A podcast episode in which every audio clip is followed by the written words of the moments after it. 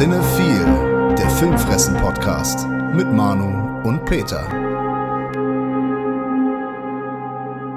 Moin, wir sind's wieder, die Susi und Strolch, der deutschen Filmpodcast, Unterhaltung. Peterchen, wie geht's dir?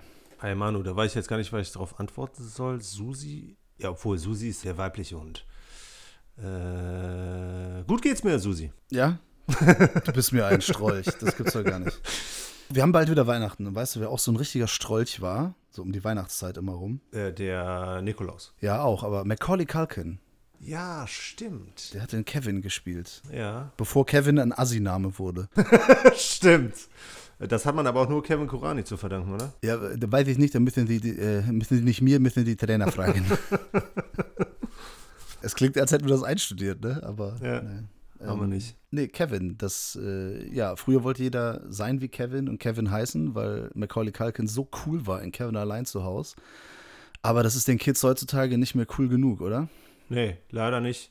Die brauchen anscheinend einen neuen Kevin. Was ich nicht so ganz verstehen kann, weil Macaulay Culkin hat diese Figur echt so herrlich gespielt und äh, hat sich damit auch so quasi so ein bisschen fürs A-Team profiliert. Für das A-Team? Mit Ja, Hannibal Fall. Smith und Ja, ja, natürlich. Ja, klar, so einfallsreich wie er mit seinen äh, Fallen war, hätte der da gut mitmachen können. Okay. So als, als junger Sidekick. Da wäre ein Crossover, glaube ich, mal ganz interessant gewesen. Oh ja, der wäre dann so der neue Azubi oder Trainee nennt man das heutzutage, genau. Genau, genau. Der wäre der Trainee. Äh, ja, es gibt jetzt ein, also es soll ein Reboot geben, hast du mir gesagt. Habe ich gehört. Die Straße hat mir erzählt. Die Straße. Ja, mir hat es das Internet erzählt. Ich weiß nicht, ob ich davon viel halten soll. Das tut auch der Herr Columbus nicht, ne, der, das, äh, der den ersten Jahr regiert hat. Da soll jetzt tatsächlich ein Reboot für Disney Plus erscheinen. Die einzige Person, die involviert ist, die ich wirklich kenne, ist Archie Yates, den wir aus Jojo Rabbit kennen. Das ist der kleine, etwas moppelige mit Brille. Also hier sein bester Freund, mehr oder weniger. Und der soll einen der Einbrecher spielen, oder was? Genau. Spielt die Rolle von Joe Pesci. Korrekt, richtig. nee, der soll natürlich der neue Kevin sein. Aber ansonsten von den Machern her, pf, keine Ahnung. Aber Herr Columbus hat sich halt daraufhin gemeldet und hat ja nicht nur seine Zweifel geäußert, sondern vor allem auch seinen Unmut. Ähm, hat er wirklich ein paar Vokabeln, sage ich mal, in den Ring geworfen, wie Zeitverschwendung ähm, etc. Und dass der Film halt auch vor allem kein Remake braucht, wenn man die Chemie halt auch äh, nicht mehr herstellen kann und vor allem auch nicht diesen äh, Charme nachstellen kann, was ich auch ein bisschen glaube. Ich denke, dass die das Ding komplett verhunzen werden. Ja, aber hätte man jetzt irgendwie einen fünften Teil machen sollen oder so? Ich glaube, es gibt vier, ne, insgesamt. Ja, ich meine schon, ich glaube, ab dem dritten ist ja dann ein anderer in die Rolle geschlüpft. Ja, ja, da war schon äh, Macaulay Culkin schon längst auf Hero. Ja, ja. Ja. Äh, nee, das auch nicht. Ruhen lassen. Also ganz ehrlich, was willst du denn da noch groß erzählen? Herr Peter, man kann das nicht alles ruhen lassen. Man kann auch auf Freddy Krüger nicht ruhen lassen oder Jason Voorhees. Die müssen alle nochmal, Michael Myers, die müssen alle nochmal aus der Kiste geholt werden. Und so auch der Kevin. Der muss aus der Kiste raus, damit man wieder Kohle macht. Weil die ganzen Leute, die den früher gesehen haben, so wie wir, die gucken sich den an und denken sich, äh, oder die gucken sich das mit ihren Kindern an. Ja. Und äh, solche Sachen. Ähm, das, da geht es um Kohle machen. Das muss alles nochmal verwurstet werden. Leider, ja, da muss ich gestehen, da freue ich mich wahrscheinlich sogar eher ein bisschen mehr auf Chris Columbus nächsten Film, der Christmas Chronicles 2 heißt. Chris Columbus war der, der hat Hollywood entdeckt, ne? Der ist mit dem Schiff darüber gefahren. Genau, genau. War das genau. nicht? Ah ja, okay, stimmt. Ja, ja, richtig. Nee, aber der hat zumindest äh, entdeckt, dass der Herr, wie heißt er nochmal, äh, Snake Plissken, Kurt Russell, äh, einen äh, verdammt guten Weihnachtsmann hergibt. Ja, der war, dieser Film ist gar nicht so äh, doof, ne? Nö, den hatten wir ja letztes Jahr, war das, glaube ich. Oder vor zwei ich Jahren. glaube, das ist schon zwei Jahre her und ich, ähm, ich benutze jetzt mal deine Formulierung. Ich muss gestehen, Äh, dass ich den letztes Jahr, glaube ich, nochmal geguckt habe. Ach, echt? Ja. Cool. Ja, weil das ist so ein netter, ich glaube, das ist jetzt so ein neuer Weihnachtsfilm, den man, den kann man wirklich immer an Weihnachten gucken. Der hat so eine gute Stimmung. Kurt Russell ist cool. Ja. Und das ist so ein gemütlicher Film. So diese Elfen, diese computeranimierten, die nerven halt so ein bisschen, aber Ja. er macht ja dann auch so Blues Brothers mäßig, so die, diese, diese Show da im Gefängnis, diese Musiknummer, das ist schon eigentlich ganz cool. Auf jeden Fall. Ja. Also es ist cooler, als ich zugeben wollte eigentlich. War auf jeden Fall kein äh, schlechtes Weihnachtsspecial, sag ich mal. Diesmal ist es ja, glaube ich, so, dass das Cameo diesmal eine größere Rolle spielt. Goldie Horn war ja hier, hat sich ja relativ spät, glaube ich, als seine Frau herausgestellt. Ja, ja, ganz am Ende. Das war so der so eine kleine Pointe, weil Genau. die ja mal zusammen waren und so. Obwohl, ich glaube, die sind sogar noch zusammen. Ja. Ähm, hier spielt sie jetzt wahrscheinlich dann doch eher schon eine größere Rolle, was ganz äh, cool bestimmt wird. Weihnachten dürfte gerettet sein. Ja, vernetflixt und zugenäht. Wir müssen leider mal wieder über Streaming sprechen, da die Kinos ja geschlossen sind. Ach, das wollte ich dich sowieso noch fragen. Was glaubst du denn im Dezember, wenn die Kinos wieder öffnen? Nein. Nee? Also, was ich glaube, tut ja nicht viel zur Sache. Ja, aber aber kannst ich, du schon was aus dem Nähkästchen plaudern oder Nee, so? leider nicht. Das ist dieser, ich warte ja die ganze Zeit auf einen Anruf. Also, beziehungsweise wir werden die Pforten öffnen im Dezember, aber ist halt die Frage, ob wir was spielen dürfen. Achso, verkauft ihr denn Gutscheine oder was? Ja, genau, das äh, können wir uns halt definitiv nicht entgehen lassen. Ansonsten ist das Weihnachtsgeschäft halt komplett für einen Allerwertesten. Und das können wir uns halt wirklich nicht ansatzweise erlauben. Ja. Ist so eine ganz krude Entwicklung. Ich finde das irgendwie, als ich es gesehen habe, da ist bei mir erstmal, da war äh, Fehler 404 bei mir im Kopf. Da habe ich erstmal so, hä? Muss ich erstmal rebooten, mein ganzes Wesen. Netflix will einen TV-Sender machen, in dem äh, ein festes Programm abläuft. Äh, zusätzlich? Ja, ja, ich glaube zusätzlich. Also, was, was ist denn da los, meine Damen und Herren? Da muss man ja mal wirklich mal sagen. Erstmal entwickelt sich Streaming als Gegenentwurf zum TV, ja, zu diesem festen TV-Programm, damit man die Programme wählen kann, wann man sie will. Ne, Pay-TV hat angefangen damit und dann kamen die Streaming-Dienste und so weiter. Ja. Und jetzt machen diese Streaming-Dienste genau das, den Schritt wieder zurück und sagen, ja, wir wollen so ein festes Programm machen, weil die Leute überfordert sind, was ich komplett verstehen kann, weil es herrscht momentan ein Überangebot. Ja, aber so geht man halt auch Verdrängung richtig an, ne? ne? Die haben gemerkt, so von wegen das Fernsehen können sie nicht komplett ersetzen mit ihrem System, sag ich mal. Deshalb übernehmen wir jetzt einfach deren System auch noch und ja, auf lange Sicht hin könnte das äh, sehr erfolgreich sein. Ich glaube, die können aber nur in wirkliche Konkurrenz mit dem Fernsehen treten, wenn sie dann auch noch so Shows machen, ne? Irgendwie, Ja. weiß nicht, so, Bauer sucht Frau. ja, genau, so Bauer sucht Sau oder dass irgendwie so zwei vermeintliche Kumpels ähm, irgendwie durch die Welt reisen und bescheuerte Aufgaben erledigen müssen. Irgendwie sowas müssen die noch machen. Könnten die uns ja auch mal fragen. Äh, Oder was müssten die noch machen? So Reality-TV-Sachen. Die müssen so hier Love Island und Sommerhaus der Stars und so. Sowas müssten die machen. Das ist nämlich das Einzige, was noch irgendwie, ich glaube, das Fernsehen so für sich gebunkert hat. So, so Game, Ja. Game-Shows und, und die Reality-TV. ja, stimmt. Aber ganz ehrlich, was ist das denn? Also, was für eine bescheuerte Entwicklung. Auf der anderen Seite, ich kann es schon irgendwie verstehen, dass das Überangebot Leute erschlägt. Weil Mhm. ich weiß, ich habe drei Streaming-Dienste abonniert und ich komme schon überhaupt nicht hinterher. Ja, und dazu dann halt auch noch die ganzen äh, Heimkino-Veröffentlichungen. Ja, ich wollte gerade sagen, mal abgesehen von diesem Stapel, äh, den ich von hier sehen kann, äh, mit ungesehenen Filmen. Äh, Also das ist, wer soll das denn alles gucken? Es gibt doch diese Technik hier, diese, wie heißt das nochmal, wenn der ähm, im, nicht im Schnelldurchlauf, aber so äh, zweifache oder Ja, 1,5-fache Geschwindigkeit. ja genau. Wie nennt man das nochmal? 1,5-fache Geschwindigkeit. Also ich dachte, da gibt es äh, tatsächlich so ein Wort für, was die Ah. Jugend da so halt äh, mit den Medien macht. Gibt's bestimmt, aber ich bin Ja. schon lange nicht mehr äh, so mit der Jugend verbandelt, außer durch meinen Neffen, aber das ist was anderes. Der, der guckt Filme zum Glück noch in, auf normaler Geschwindigkeit und Serien. Sehr gut. Aber das ist, äh, das ist eine Entwicklung, ich finde die so skurril, wirklich merkwürdig. Ja. Aber zu dem Thema Überangebot, ne, da kann ich auf jeden Fall noch sagen, ne, zum Glück gibt es so Filmkanäle auf YouTube oder Podcasts, die so Filme besprechen und die einem so Empfehlungen geben. Ja, Und möchte nur an dieser Stelle mal gesagt haben. ja, cool. Aber wo wir gerade bei Netflix waren, äh, du hast einen Film auf Netflix gesehen, mindestens einen. Ich habe für den heutigen Podcast tatsächlich nur einen Netflix-Film dabei. Ja, aber es ist halt so, ne? Selbst so ein bisschen durch. Äh, häufig findet man nichts. Ähm, manchmal freut man sich auf den einen oder anderen, der schon äh, eine Vorankündigung gehabt hat. Manchmal wird man durch andere Geschichten inspiriert, wenn man zum Beispiel ein Original guckt und dann mitkriegt, dass es ein Remake davon gibt. Und wo ist das dann zu finden? Natürlich bei Netflix.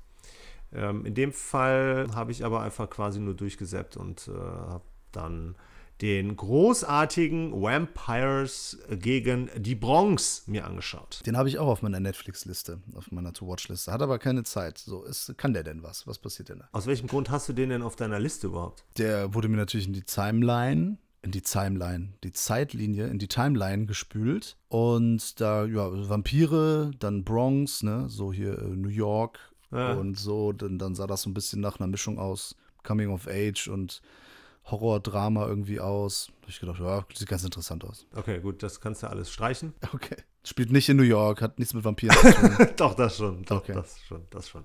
Aber das, was danach kam, das Interessante, was danach kam, ne? Coming of Age und Horror-Drama. Weil wir haben hier eine ganz, ganz seichte Horrorkomödie.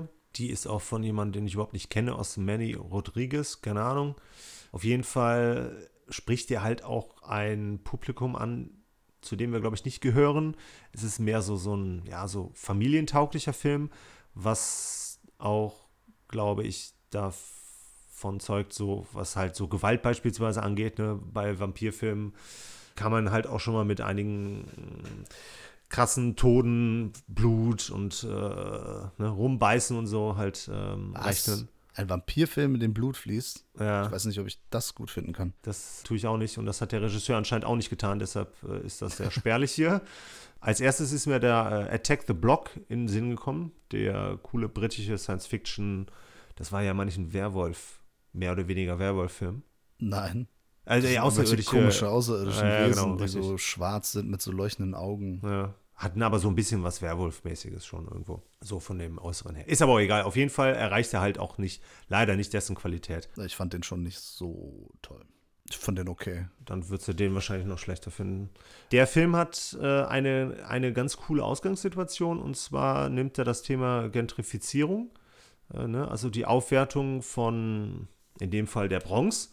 Die wird hier in Form von, das, da macht der Film auch nicht wirklich großen Hehl draus, ähm, in Form von Vampiren, weißen Vampiren in der schwarzen Bronx halt äh, durchgeführt, die dort äh, halt einige Häuser aufkaufen, quasi so die ganze Nachbarschaft aufkaufen, um die dann halt gewinnbringend weiter zu verkaufen, beziehungsweise dort halt in Anführungsstrichen eigene Geschäfte hochzuziehen. Message. Ja, richtig. Die, äh, die die ist hier auch äh, sehr deutlich zu sehen. Das ist auch okay.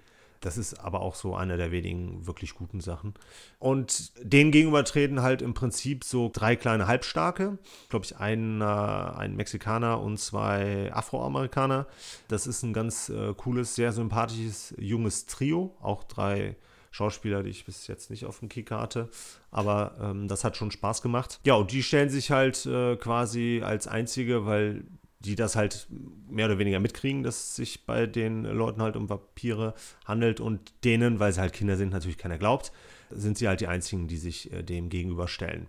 Die Vampire in dem Film, die sind relativ blass, die wirken auch so ein bisschen wie aus so Teenie-Komödien, so Buffy, Vampire Diaries und solche Geschichten. Da tut man sich halt schon äh, etwas schwer mit. Aber der Mehrwert ist hier natürlich äh, in den Jungs zu finden, die aber auch keine große Entwicklung durchmachen. Äh, Das, was sie im Prinzip die ganze Zeit machen, ist eigentlich nur äh, Zitate reinschmeißen. Ne? Hier wird halt auch viel Blade zitiert. Natürlich. Natürlich, klar. Ähm, wir sehen auch ein paar Szenen. Das sind, glaube ich, sogar die blutigsten im ganzen Film. Dann haben wir natürlich auch noch so Anspielungen Richtungen ähm, den Ursprüngen des Vampirfilms. Äh, und zwar durch den Namen Murnau, weil die Vampire hier eine Immobilienfirma, sag ich mal, ähm, leiten, die halt äh, Murnau heißt. Aber was ich halt wirklich ein bisschen komisch fand, ist, dass wir ein sehr verklärtes Bild von der Bronx haben. Da fragt man sich halt im Prinzip so, was sollte hier aufgewertet werden? Weil das ein sehr beschönigtes Bild von diesem Stadtteil ist. Da wird halt nichts Hässliches irgendwie gezeigt. Es wird Kriminalität existiert überhaupt nicht. Ähm, Wahrscheinlich haben sie gar nicht da gedreht. Ja, das kann natürlich sein. Oder halt in schönen Ecken, ne? Aber ja, oder es ist halt ein Kinderfilm einfach. ja, nein, aber ich meine, es, es hätte halt irgendwie auch ein bisschen besser funktioniert, ähm, glaube ich, wenn das nicht komplett ausgeblendet worden wäre. Was dann noch ganz cool ist, ähm, wir haben hier Shea Wickham und äh, Sarah Gadon oder Was? Gadon. Chief, Chief Wiggum? Chief Wiggum von, Wiggum von den Simpsons? nee. Shea Wickham, den kennst du. Der hat bei Joker mitgespielt. Broadwalk, Empire. Ah, warte mal. Ach, der den Bruder von Nucky gespielt hat, ne? Ja, ja, ja, doch, ich weiß, wer das ist. Der hat auch bei äh, Skull Island mitgespielt, ne? Genau, genau, genau. Das ist ein guter Schauspieler, der war hier auch neben einer Dame, Sarah Gadon, glaube ich, heißt sie, die für mich unbekannt ist, äh, war der schon so eins der schauspielerischen Highlights. Ja, insgesamt ist halt altbacken, ne? Also, ne, du hast halt Kinder, die äh, die Welt, beziehungsweise hier in dem Fall eine Stadt retten äh, wollen, quasi auch müssen, weil die Eltern halt äh, ihnen nicht glauben wollen und äh, das nicht wahrhaben wollen.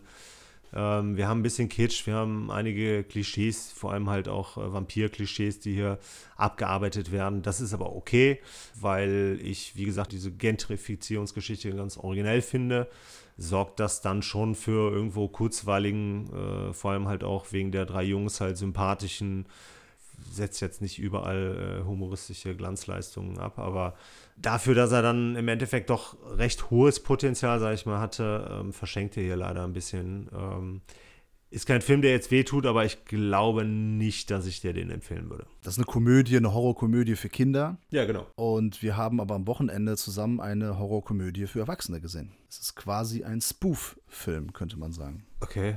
Aber das ist ja eigentlich nicht als äh, Komödie intendiert, ne? Nicht? Nö. Oh, oh, oh, dann habe ich den Film aber ganz falsch verstanden. Auf jeden Fall ist das äh, so, dass wir einen Film gesehen haben in 3D, in, drei, in der dritten Dimension. Ja? Wer sich noch erinnern kann, 3D war so ein Ding. So vor ungefähr zehn Jahren hat James Cameron das nochmal aus der Schublade geholt und mhm. hat gesagt, ey, jetzt mach ich's richtig geil. Und dann haben, äh, ist die ganze Industrie drauf an, angesprungen und hat gesagt, geil, geil, geil, ey, 3D ist, ist der neueste heiße Scheiß. Können wir Kinotickets teurer verkaufen, geil, geil, geil. Und alle haben in 3D gedreht, so auch äh, Dario Argento der italienische, ja, das ist Regiemeister, zumindest bis Anfang, Mitte 90er. Phänomenal. Ja, das, da, danach war hier Opera, ist eigentlich auch noch, ist auch noch cool. Ja. ja, danach kamen immer wieder mal so ein paar Filme, die waren so Hit and Miss. Ich weiß, Sleepless ist eigentlich auch noch ganz cool. Ja, der hat in letzter Zeit nicht mehr so viel Gutes gemacht und äh, auf jeden Fall im Jahr 2012, ich glaube, der kam hier aber so raus, 2013, hat er Dracula 3D gemacht. Oder auch Dario Argentos Dracula oder Dracula di Dario Argento. Und was denn? Ja, das Beste ist schon der Name an dem Film.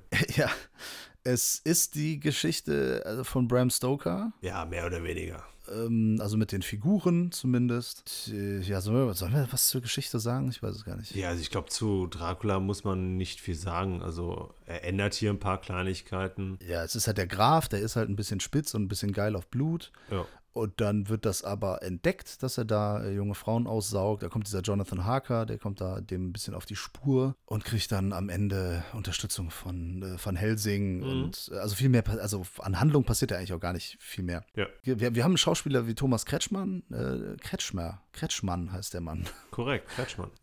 Ja, wie komme ich auf Kretschmann? Kretschmann heißt der. Äh, der spielt den äh, Graf Dracula. Mhm. Äh, dann haben wir Rutger Hauer, der den Van Helsing spielt. Mhm. Er ist quasi der äh, Hobo with a Crucifix.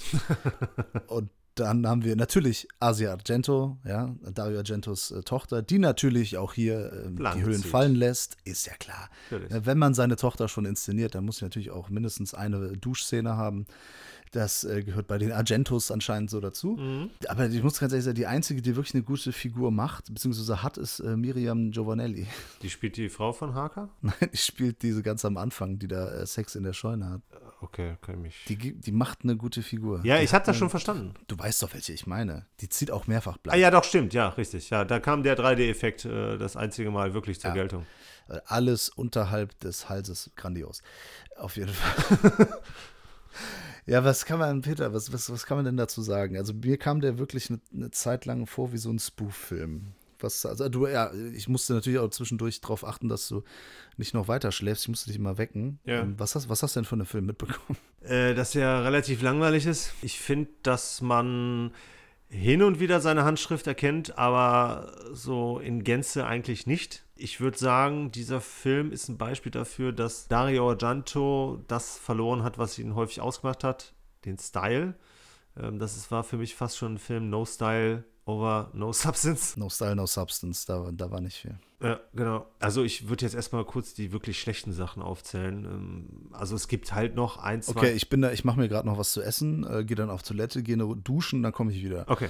Das gerne. kann ja dauern. die, nee, pass auf. Die Effekte waren teilweise echt grausam. Ähm, teilweise? Ja. Äh, komplett. Das sah aus wie PlayStation 1 von vor 20 Jahren. Äh, ja. Von welchen Effekten reden wir jetzt? Von den 3D-Effekten oder von. Ja, beides. CGI-Effekte. Okay, ja, CGI war auf jeden Fall für den Arsch. Also ich fand vor allem, wenn es um die Tiefe des Raums ging, was so äh, Kulisse angeht, das sah manchmal aus, als ob da mehrere Pappmaché-Schichten irgendwie äh, modelliert wurden, die hintereinander gestellt wurden. Ja, ich sag nur die Zugszene. Ja, ja, genau, genau. genau. Das war Wahnsinn. Also das sah wirklich aus wie, wie gemalt. Ja, auf jeden Fall. Das war äh, ziemlich äh, hässlich. Wobei eigentlich so seine Dekors eigentlich immer ganz äh, nett sind. Auch hier. Ich fand auch, was so Kostüme und so angeht, äh, war das schon ganz nett. Dracula sah ein bisschen komisch in seinem Anzug aus.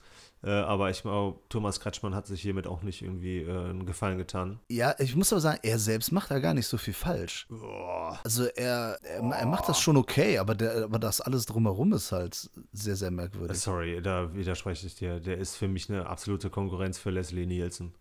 Ja, also in den Action-Szenen, das ist albern. Ja. Aber wenn er so normal redet Ja. und so, da finde ich, äh, kommt das schon. Ja, da ist das okay. Kommt das ja, gut klar. rüber. Ja, aber das ist ja das, was den Dracula. Action-Szenen sind albern. Ja, das ist das, was den ja eigentlich an, ausmacht. Den Dracula in Action. er passt halt komplett nicht da rein. Ja, genau. Also das sieht so aus, als wenn er einen anderen Film spielt als. Ja. Das ist wie so, rausgeschnitten aus dem Film und dann Ja. so wie der Oden, wer ist er nochmal? Odenkirk hier von Steve Oedekerk. äh, Steve Kirk- Kirk- wie, wie, wie auch immer heißt, der hier den äh, Ding Kung Pao gemacht hat. The man you seek, his name is Master Pain. He has great powers and is well protected by the evil council. Du hast es ja schon erwähnt. ähm, Ich hatte Schwierigkeiten, mich wach zu halten. Lag vor allem wahrscheinlich am Film. Aber ich meine mich Auch, ja, ich habe noch eine Vermutung, woran es auch gelegen haben könnte. an einem anstrengenden Dreh davor. Das auch, aber an der Musik von Claudio Simonetti. Weil das war so Geisterbahn-Gedudel. Ja, Das war immer so, man hat es kaum erkannt, ne? so rumgepfeife. Das Ja. war so lame. Also am schlimmsten war das Endlied. Stimmt, Boah, so- so was vergessen. Poppige Scheiße, meine Fresse. Das ist, da hat man sich auch schon ein bisschen fremdgeschämt. Äh, vor allem halt auch für Claudio, weil der ja eigentlich wirklich für geile äh, Soundtracks, besonders für Argento-Filme halt bekannt war. Ja, aber hier nicht. Ja, definitiv nicht. Nee. Äh, nee, aber was den Gore anging, meine ich, ich glaube, da war es noch okay, was die Effekte angeht. Ja, es gibt eine Szene, da kommt Dracula in Form von Fliegen. Wir haben sowieso Draculas einmal hier in Ja. Form einer Eule, Mhm. dann in Form eines super schlechten CGI-Hundes zu sehen. Mhm. Dann in Form von Fliegen, da kommt er, da sind so die Leute aus der Stadt, die beraten sich, irgendwie, die was zu melden haben. Und dann kommt er da so dazu Ja. und dann räumt er da so ein bisschen auf. Und das ist ganz geil. Also da schlägt er einem so den Kopf ab und ähm, da gibt es so einen Kehlenschnitt. Das sieht alles cool aus, aber es sieht jetzt auch nicht cooler aus als in den 80ern. So. ja, ja, klar. Äh, du hast die Gottesanbeterin unterschlagen. Da möchte ich gleich noch was speziell zu sagen. Also, okay, gut. Ja, aber ist das, ähm, erinnere ich mich da richtig, dass der vom Gore-Gehalt okay war? Also was so Köpfe rollen, äh, Kehlen aufschlitzen und so angeht, was das Blutvergießen allgemein angeht? Partiell. Okay, gut. Also es gibt da immer mal so ein, zwei Highlights, aber Also für, für nicht der Rede wert für äh, Argento-Verhältnisse. ja, da ist jetzt die, die Badeszene von Asia Argentos spektakulärer. Na, schade. Okay, dann, dann sag doch mal was zur Gottesanbeterin. Okay, ja, ich, wir haben ja jetzt da viel zu gesagt. Ich habe schon gesagt, das ist eigentlich, ne, es wirkt so ein bisschen wie ein Spoof-Film für Erwachsene mit so ein paar Splatter-Effekten. Der Look, das, hat- das hat absolut einen Videolook. Das sieht aus wie Lindenstraße. Ganz schlimm. Äh, Die Kamera ist immer sehr nah dran, also die, dieses Framing. Du, man sieht so wenig von der Kulisse. Es sieht aus wie die Godesburg teilweise. Ne? Ja. Also wirklich so nichts Spektakuläres, auch so an äh, Locations und an, an Burgen.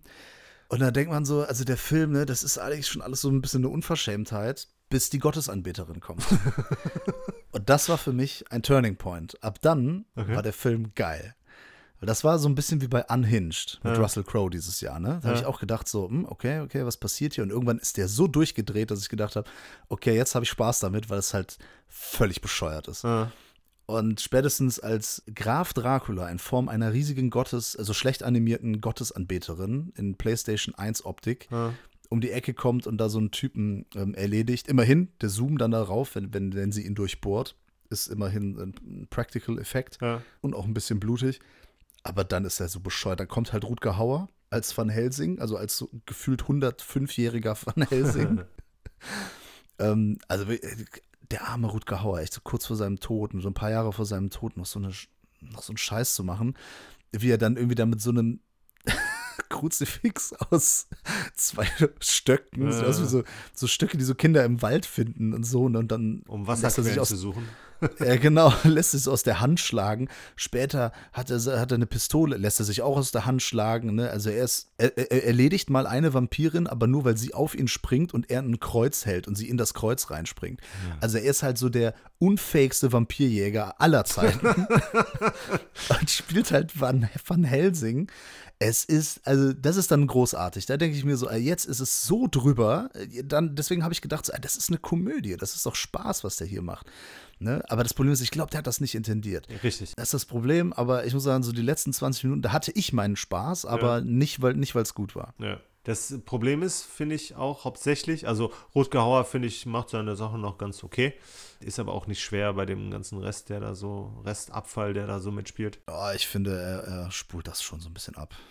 Ja, aber trotzdem ist er der Beste. Ach, ich wie gesagt, Thomas Kretschmann als Kraft Dracula geht in seinen Dialogszenen noch. Ja. Okay, gut, war für mich. Also, aber wir reden wirklich von einem niedrigen Niveau hier. Ja, genau. Ja, ja, klar. Ja, also, klar. Aber ich finde halt so ein Film, der sich Dracula nennt, der steht und fällt halt mit der Figur des Dracula. Und der war halt ähm, weder schaurig, noch angsteinflößend oder gar bedrohlich, noch war der tragisch noch fand ich den lustig. Deshalb hat er bei mir wirklich nichts emotional bewirken können. Und den Spaß, den du da eben angesprochen hast, den habe ich halt auch nicht so richtig gehabt. Aber ich würde halt schon im Endeffekt sagen, dass es fast schon so war, dass ich noch viel Schlimmeres erwartet habe. Das ist nämlich die Sache. Ich habe auch wirklich mit ganz Schlimmem gerechnet und es war, es ist natürlich nicht gut. Ne? Ja. Da ist, da ist wenig, es ist eigentlich nichts gut daran wie gesagt, wenn selbst schon Claudio Simonetti da keine geile Musik abliefert und so wie das alles aussieht. Das ist eigentlich schon traurig, aber ich musste am Ende halt lachen, weil es halt, für mich kam das halt einfach so unfreiwillig komisch rüber. War einfach drüber. Ja, ja, ja. Deswegen, äh, das war ein einzigartiges Erlebnis hier auf meinem, hier vor meinem 3D-Fernseher. Ja, da hat es sich doch gelohnt, doch noch einen 3D-Fernseher zu haben, ne? Ja, den habe ich extra einen Tag vorher gekauft, nur weil ich den Film äh, mit dir gucken wollte. Und dieser Kauf hat sich gelohnt. Ja. Sehr schön. Ja, um aber halt mich von dem Schock äh, zu erholen. Wie gesagt, ich hatte also gegen Ende meinen Spaß, aber das war natürlich alles anderen Umständen äh, geschuldet. Da musste ich erstmal wieder runterkommen und dann habe ich mir gedacht, also ne, nachdem man äh, sich jetzt hier den einer, der, das war der letzte, ne? Von Argento, danach kam jetzt erstmal keiner mehr. Korrekt, das war der letzte. Ja. Und dann habe ich mir einen der ersten Filme von ihm nochmal angeguckt und das ist äh, Cat on Nine Tails mhm. äh, aus dem Jahre 1971. Im gleichen Jahr ist übrigens auch äh, Vier Fliegen auf grauem Samt erschienen also Cat und Nine Tails Anfang des Jahres, äh, Vier Fliegen auf grauem Samt am Ende des Jahres. Warum sage ich das? Äh, sein erster Film war The Bird with Crystal Plumage und man spricht so von dieser Tier-Trilogie. Genau. Die im Deutschen nicht funktioniert, weil man den ersten Teil in Das Geheimnis der schwarzen Handschuhe umbenannt hat, aber in den internationalen Titeln kommen halt Tiere im Titel vor. Sonst haben die nichts miteinander zu tun. Ja. Hier ist äh, das, was äh, Dario Argento gut kann und zu dem Zeitpunkt äh, ja so bis zur Perfektion getrieben hat, nämlich Giallo ganz klassischer Jallo. Mm, es geht um eine Mordreihe, da ähm, hat ein blinder äh, Typ zusammen mit seiner Nichte, die leben zusammen, weil die Eltern äh, gestorben sind, die haben da so eine Erpressung mitbekommen und äh, weil sonst ja keiner äh, einem Blinden glauben würde, gehen die zur Polizei und die Polizei natürlich äh, kommt mit, ich äh, weihe euch hier ein und ähm, wie das halt so ist. Ne? Also mhm. zumindest in italienischen Filmen aus den 60er, 70er Jahren ist das sehr häufig, dass die Polizei sehr viele inhaltliche Details von Ermittlungen mit fremden Leuten, die einfach mal irgendwie sich einklinken, einfach mit denen teilt. Natürlich. ja, das ist kein Problem. Aber gut, sonst hätte man den Jallo auch nicht, ne? so den ähm, äh, wie soll man sagen, immer so jemanden von außerhalb, der dann so ein bisschen mitermittelt. Mhm. Auf jeden Fall der äh, Kommissar und der Blinde, die machen sich dann auf, da so ein Fall, äh, es gibt da, da hat Dario Argento auch schon hier so mit diesen ähm, futuristischen Sachen gearbeitet. Es geht auch um so ein Gentechniklabor. Muss jetzt gar nicht in die Details gehen, die meisten werden den Film ja eh kennen. Und der, der ist toll. Das ist, ist, nach wie vor ein, äh, ein toller Film. Es gibt halt zu lachen, der ist so super. ja, klar, aber das war jetzt. Der sich immer so eloquent ausdrückt, äh, wieder so runter ähm, auf ein Wort reduziert. Ja, ich habe es einfach mal runtergebrochen. So, es ist ein toller Film. Guckt ihn euch an. Wir haben hier auch Musik von Ennio Morricone. Hm? Ne, wenn nicht Claudio Simonetti äh, beziehungsweise Goblin die Musik für Argento gemacht haben, dann war es im Zweifelsfall Ennio Morricone. So auch hier, äh, hier in Schön auch. Und was mir noch aufgefallen ist, ich habe diese Arrow-Version ja. mit diesen vier Covern, also die, diese weißen, ähm, ja, also Kenner schmunzeln, Kenner wissen Bescheid. Die haben so ein immer neues Cover dann auch gemalt. Und das gibt es auch als Poster darin. Und da muss ich sagen, dieses Also neu, ne? Die- Diese Editionen sind auch zehn Jahre alt oder Mhm. so. Aber dieses neue Cover hat mega, spoilert absolut das Ende. Okay. Die Aufzugsszene? Ja, genau. Ja. Und sieht halt, wie eine Person da an diesen Aufzugsseilen Ja. Runtersaust. Und das finde ich sowieso, also für mich gibt es da zwei Highlights in dem Film. Das ist einmal, wenn die in diese Gruft gehen, Hm? also der Blinde draußen ist und der Kommissar da unten eingeschlossen wird. Ja. Äh, die ist ganz cool, weil da auch so ein bisschen so mit den Erwartungen gespielt wird. Da weiß man auch kurz nicht, was los ist. Wer, äh, ist jetzt, der jetzt doch böse oder nicht oder Ja. so. Und ganz am Ende diese Verfolgung bis aufs Dach und dann das in dem Fahrstuhlschacht. Das finde ich schon Ja. äh, die Highlights. Und wir haben ja auch das Typische, was Dario Argento da in seinen Filmen immer gemacht hat äh, zu der Zeit. Es war immer, sobald die Handlung zu Ende ist, Credits. Das war doch Ja, bei da- Dracula auch der Fall, oder? äh, ja, da kommt noch so ein blöder 3D-Effekt Ah, mit okay. diesem Rauch Ja, und so, okay. ne? Aber, aber ähnlich. Bei Suspiria auch. Das Haus brennt, Credits. Das ist halt so geil. Bei Inferno ist es übrigens genau das Gleiche, ne? Haus brennt, Credits. Ja, aber zumindest überlaufend im Bild, ne? Das ist ja auch etwas. Ja, ja, klar. Und dann läuft natürlich auch noch geile Mucke und so. Ja. Ne? Und äh, so ist es halt bei Cat o' Nine Tails auch. Äh, ich ich verrate es jetzt nicht ganz, aber so Fahrstuhlschacht, ne? Ja. Credits. ja, also klingt jetzt so, ich mache mich nicht über den Film lustig. Der ist, der ist cool, nach wie vor äh, ein super Jallo. Und ähm, ja, also es liegt daran, meine Freundin, die hat jetzt ein bisschen äh, Jallo für sich entdeckt. Sie findet es total super und ähm, fragt jetzt immer an, ob wir nicht noch ein Jallo gucken können. Und dann gehen wir mal so die Argentos durch, haben auch mal ein Fulci geguckt und da kommt bestimmt demnächst noch hier Sergio Martino und äh, Mario Bava und so weiter. Schön, hat äh, Jallo-Blut geleckt. Genau, so wie du Vampirblut geleckt hast. Ja, habe ich, wirklich. Äh, Das ist mir im Nachhinein aber auch erst aufgefallen. Ähm, Das war keine bewusste Entscheidung. Äh, nachdem du gebissen wurdest, hast du Genau. dir das aufgefallen. Korrekt. Nee, aber ich hatte irgendwie Bock, den besonders im Kontext von American Werewolf nochmal Fright Night, äh, im Deutschen Die Rabenschwarze Nacht aus dem Jahre 85 zu gucken. Ich hatte den auch relativ gute Erinnerungen. Ich fand den schon immer sehr cool, aber nach der Sichtung jetzt vor kurzem muss ich sagen, der ist nicht cool. Der ist richtig Supergeil. gut. Ey, der ist wirklich gut. Also, der hat jetzt schon einige Jahre auf dem Buckel, aber besonders was hier die Effekte angeht, ist der echt gut. Und der steht dem American Werewolf in London, äh, steht der noch nicht mehr groß nach, äh, was die Effekte angeht. Ich würde den auch gerne noch mal gucken. Es ist bei mir so lange her, ich kann mich da wirklich an sehr wenig erinnern. Ja, in dem Fall ist es halt wirklich eine Horrorkomödie. Hier von Tom Holland, der auch viel Scheiße gemacht hat, zum Beispiel Langoliers. Ja, aber der hat aber auch Chucky gemacht. Genau, richtig. Das heißt, der hat halt auch ein paar richtig coole und dazu zählt Fright Night auf jeden Fall auch. Ne, hier geht es ja um einen neugierigen Teenager, der im Prinzip in seiner Nachbarschaft eine Entdeckung macht und die sieht halt so aus, dass neben ihm oder gegenüber wohnt halt ein äh, Vampir.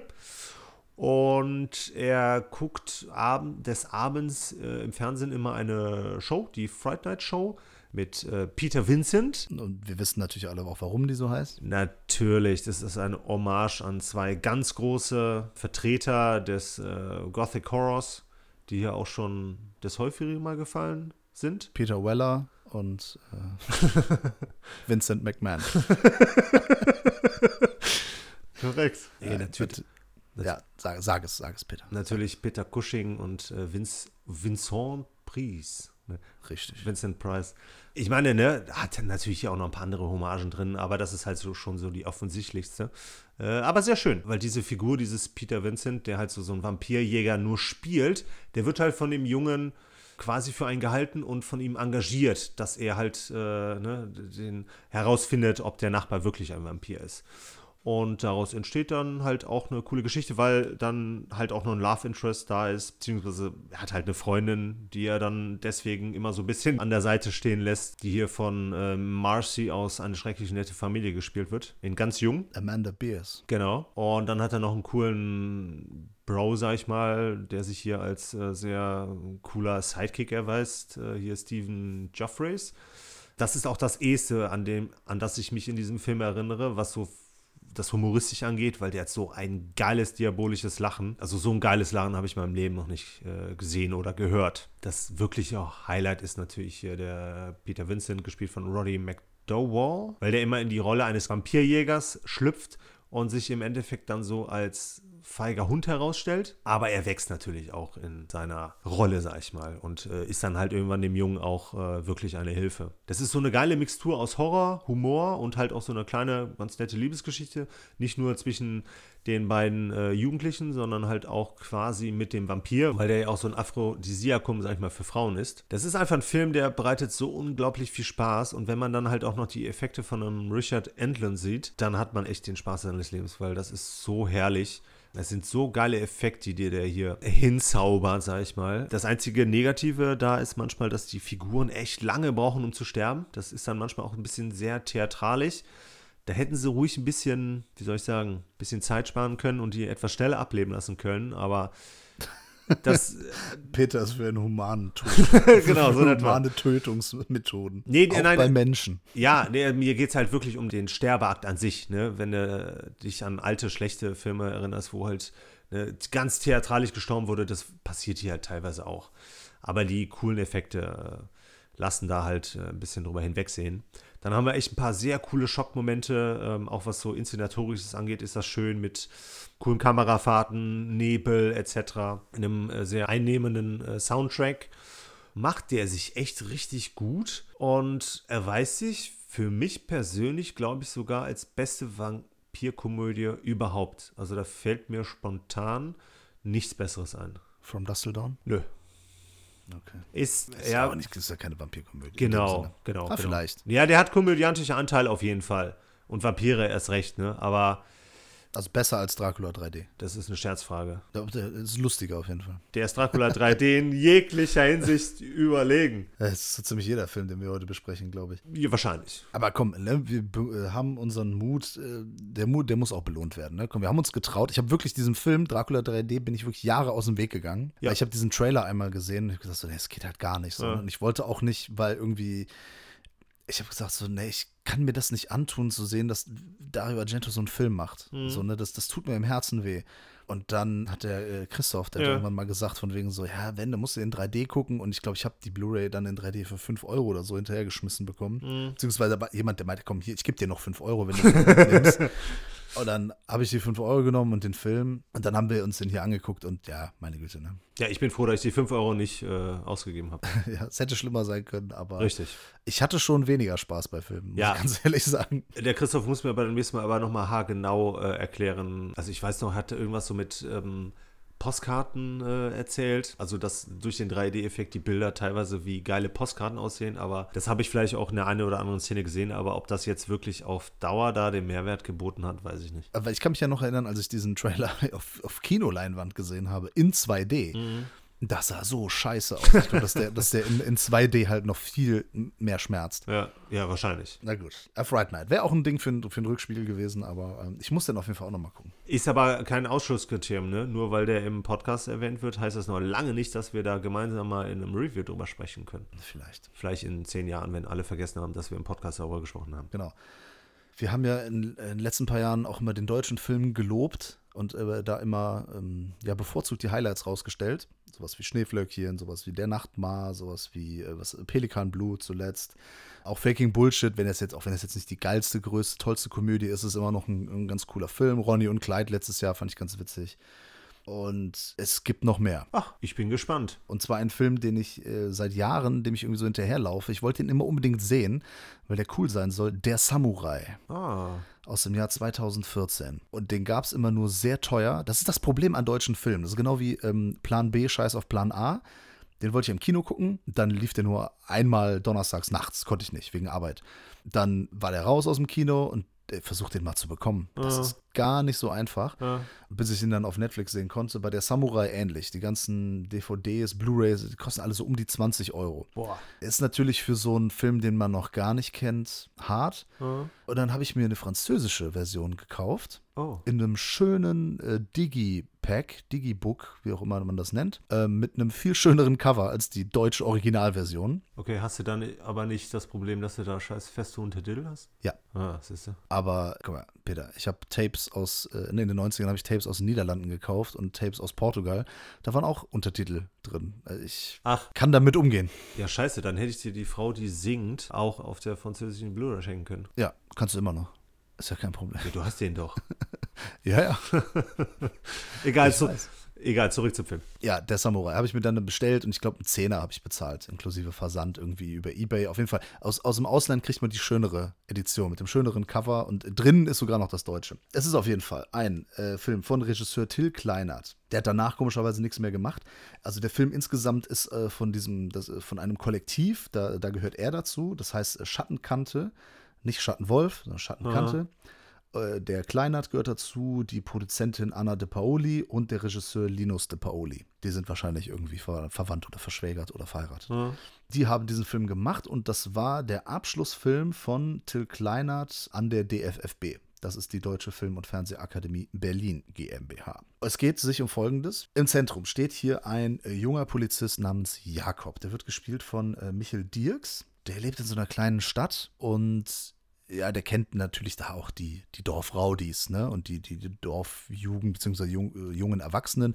Und er ist so ein Eigenbrötler, er ist so ein Außenseiter, obwohl er bei der Polizei ist, ne? So die, die anderen, die gehen mit ihm um, ne? So nach dem Motto, ach komm, der Jakob und so, ne? Er ist jetzt kein kompletter Loser oder so, aber er hat Probleme, sich durchzusetzen. Er muss sich noch finden, muss quasi seinen inneren Wolf finden. Es ist nämlich so, dass ein Wolf in den Wäldern, die diese Stadt umgeben, umherzieht. Und er will den anlocken, um den irgendwie zu fangen oder so.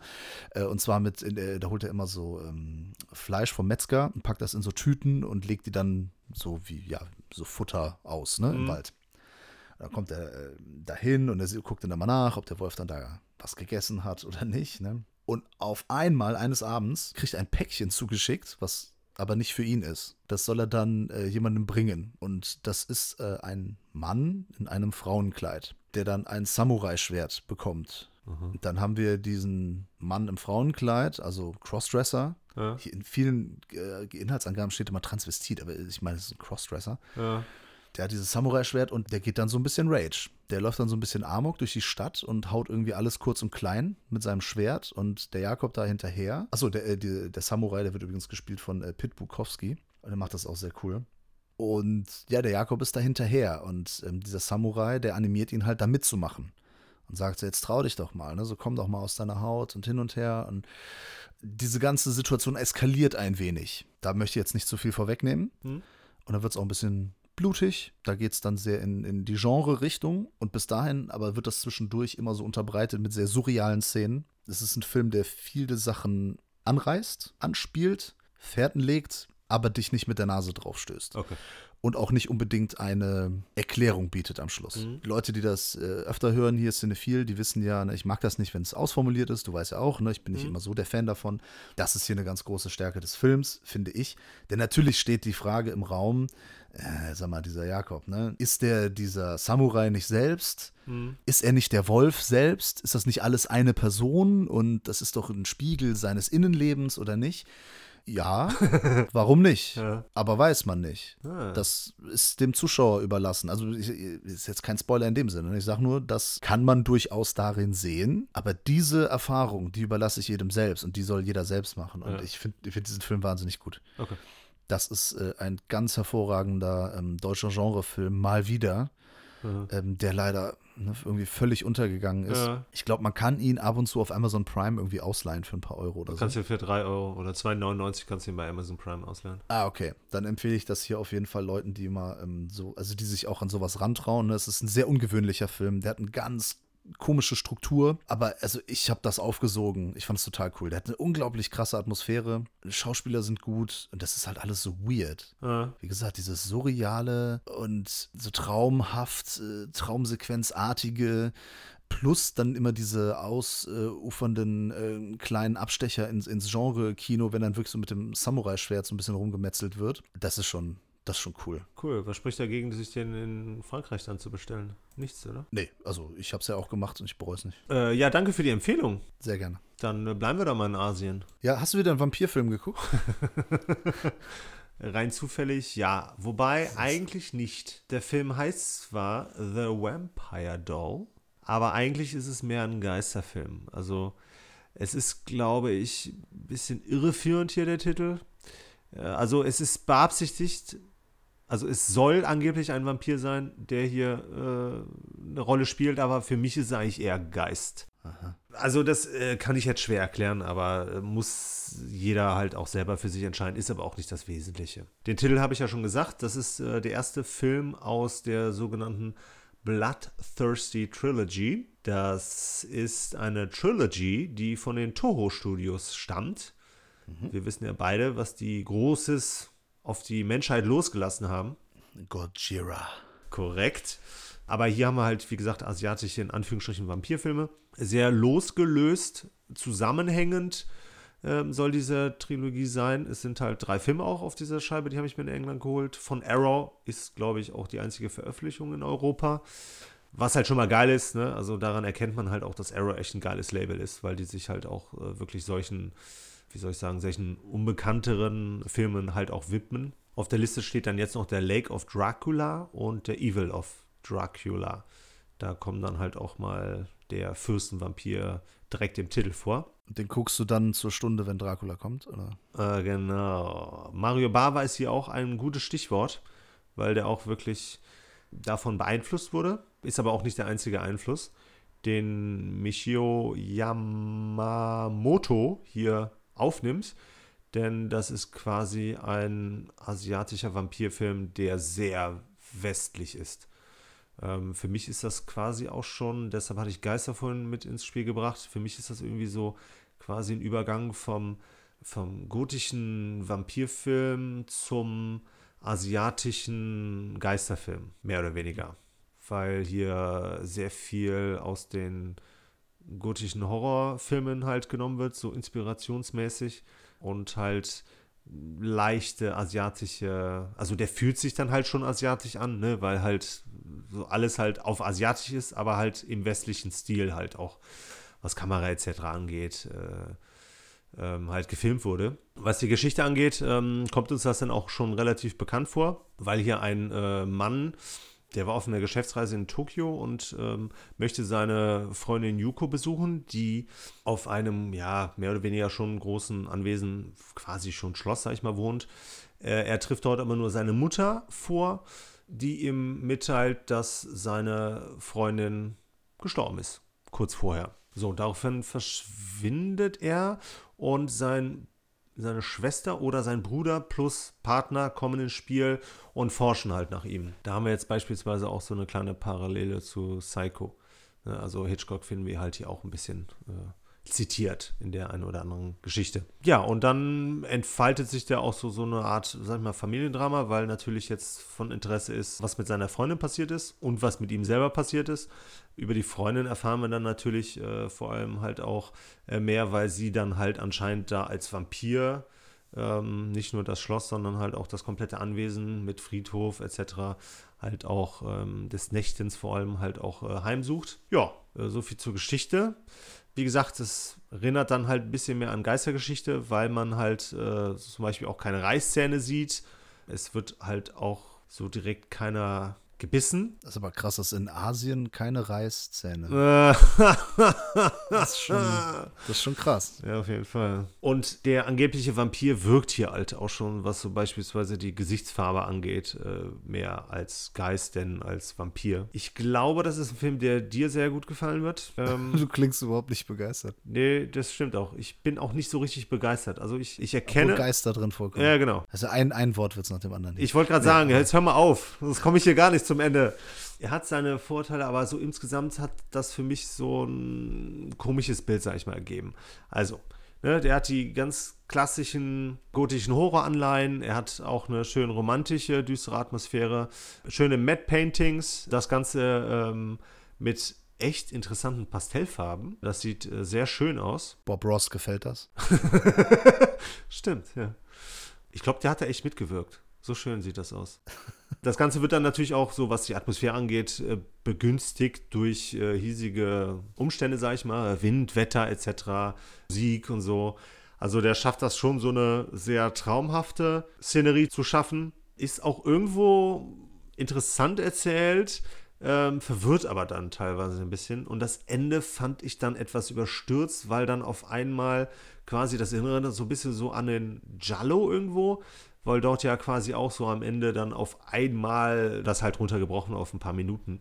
Und hier ist das halt ähnlich. Und das könnte mir gefallen, weil das so atmosphärisch ist, oder? Nee, das könnte dir gefallen, weil das schon so, was so Inszenierung angeht, etc., das geht schon in Richtung Bava, würde ich sagen. Und also ich hatte zumindest das Gefühl, das Gefühl, dass es dir nicht unbedingt komplett ausformuliert wird, äh, was denn Sache ist. Äh, das hat mich aber am Schluss auch ein bisschen gestört. Ich habe nicht so ganz verstanden, warum sie denn ein Vampir sein soll. Also das bleibt für mich auch kausal ein wenig offen.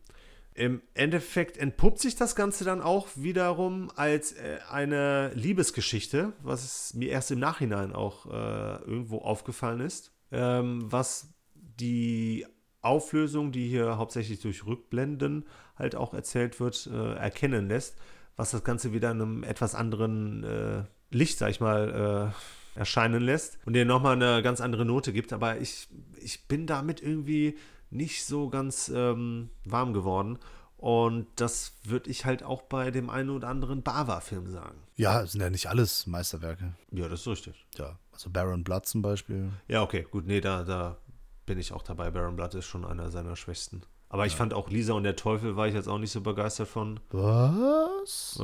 Ich bin dann schon eher so bei. Ja, wie Moment. Ich bin hier Blood in Black Lace, hier Ja. Gesichter der Furcht. Ja, äh, Furchten im Gesicht. ähm, dann hier äh, äh, Hatchet for Honeymoon, Ja, ja, der ist Mega. schon lang her. Black Sunday, mega. Ja, natürlich. Lisa und der Teufel ist auch ein super Film. Muss ich nochmal angucken, aber Den, den, gucke ich mir auch nochmal an und dann, dann sprechen wir mal darüber. Da müssen wir mal ein ernstes Wörtchen reden.